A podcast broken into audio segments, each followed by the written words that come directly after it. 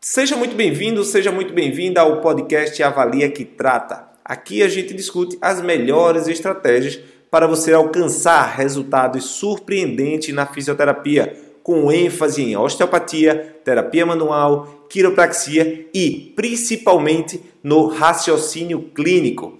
Eu sou Randy Marcos, fisioterapeuta, coordenador da Escola de Osteopatia de Madrid e diretor da Associação dos Fisioterapeutas do Brasil. Doutor, o senhor pode colocar a minha coluna no lugar? Eu estou com uma dor, acho que a vértebra está rodada.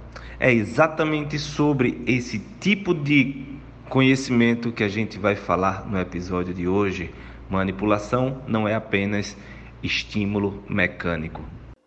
A gente tem, por exemplo, uma alteração nesse nível de dorsal média, que vai interferir posteriormente entrando, fazendo sinapse aqui no corno posterior da medula. Aí vem com os interneurônios e gera uma eferência, vamos falar assim, a grosso modo, para o pessoal. De maneira organizada, o corpo vai ter o simpático e o parasimpático também, que dessa região vem lá do crânio.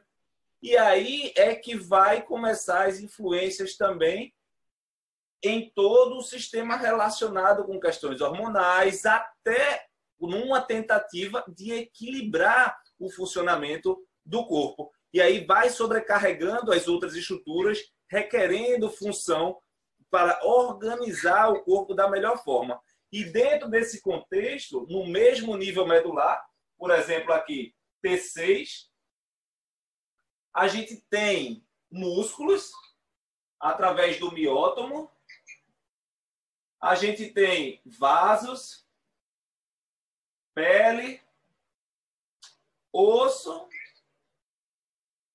e víscera, né? E aí, esse estímulo crônico pode alterar o tônus nesse miótomo e fazer com que a musculatura dessa região fique comprometida, alterando a mobilidade. E aí, os efeitos fisiológicos da manipulação Muitas pessoas dizem: ah, vou manipular o paciente para poder colocar no lugar a coluna dele. Não, a gente está aqui para desmistificar isso. Por quê?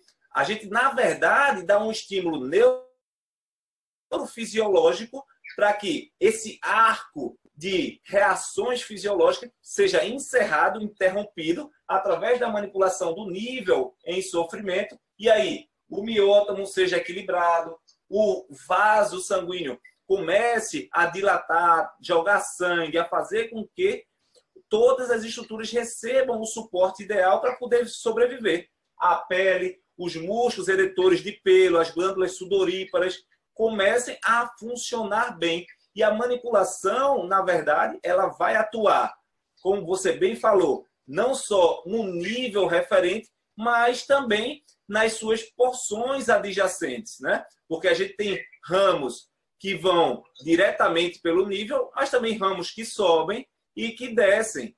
E aí é que está a magia do raciocínio osteopático, de um raciocínio eficiente. Eu sou o Randy Marcos e esse foi o podcast Avalia que trata cadastre gratuitamente nas minhas aulas da mentoria online e siga o meu perfil nas redes sociais, arroba dr.randimarcos.